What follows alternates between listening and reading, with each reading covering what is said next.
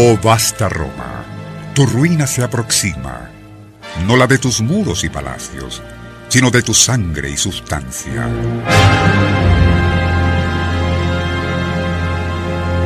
El áspero, por sus bulas y encíclicas y pactos maliciosos, hará tan horrible mella en la iglesia que será como un puñal hundido en tu corazón.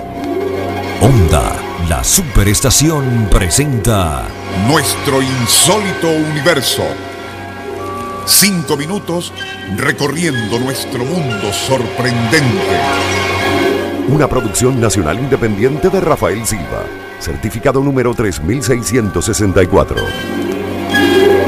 El sombrío vaticinio citado al inicio fue hecho por Michel de Nostradamus en el siglo XVI y se refiere al presunto cisma, así como posible fragmentación del catolicismo después de la primera década del siglo XXI. Dicha profecía, en cierta forma, tiene que ver con otra, también referida a los papas y su reinado, cuyo autor fue un monje irlandés perteneciente al clan de los Omongoir, y a quien la historia recuerda como San Malaquías, canonizado en el año 1190 durante una breve permanencia en Roma, cuando escribió su interesante trabajo acerca de los futuros papas del catolicismo.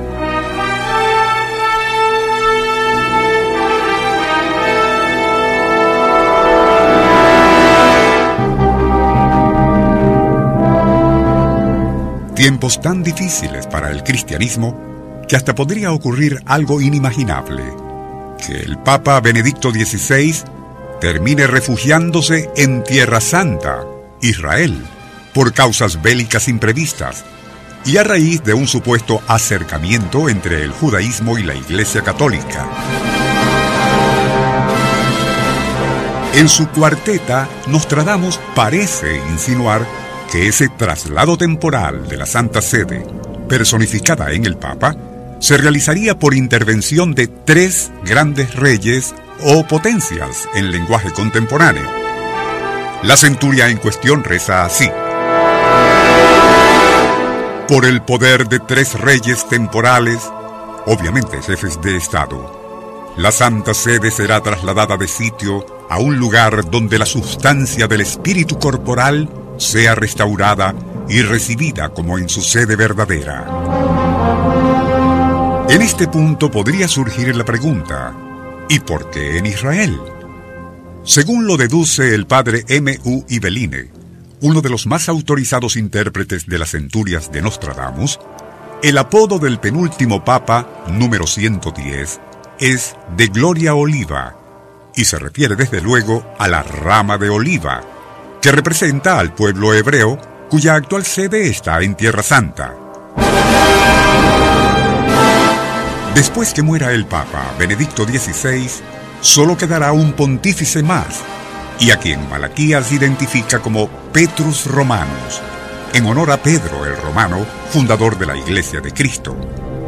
Este personaje, el número 111 en la cronología, es el último pontífice católico. Y a partir de allí, todo es una incógnita, un vacío.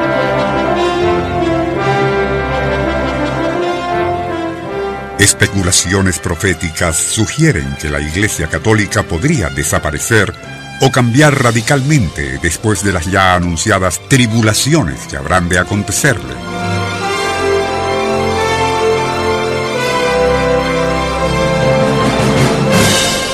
Igualmente se supone que el Supremo Creador juzgará a su pueblo. Ciertamente un futuro tremendista. Pero, ¿se cumplirá acaso?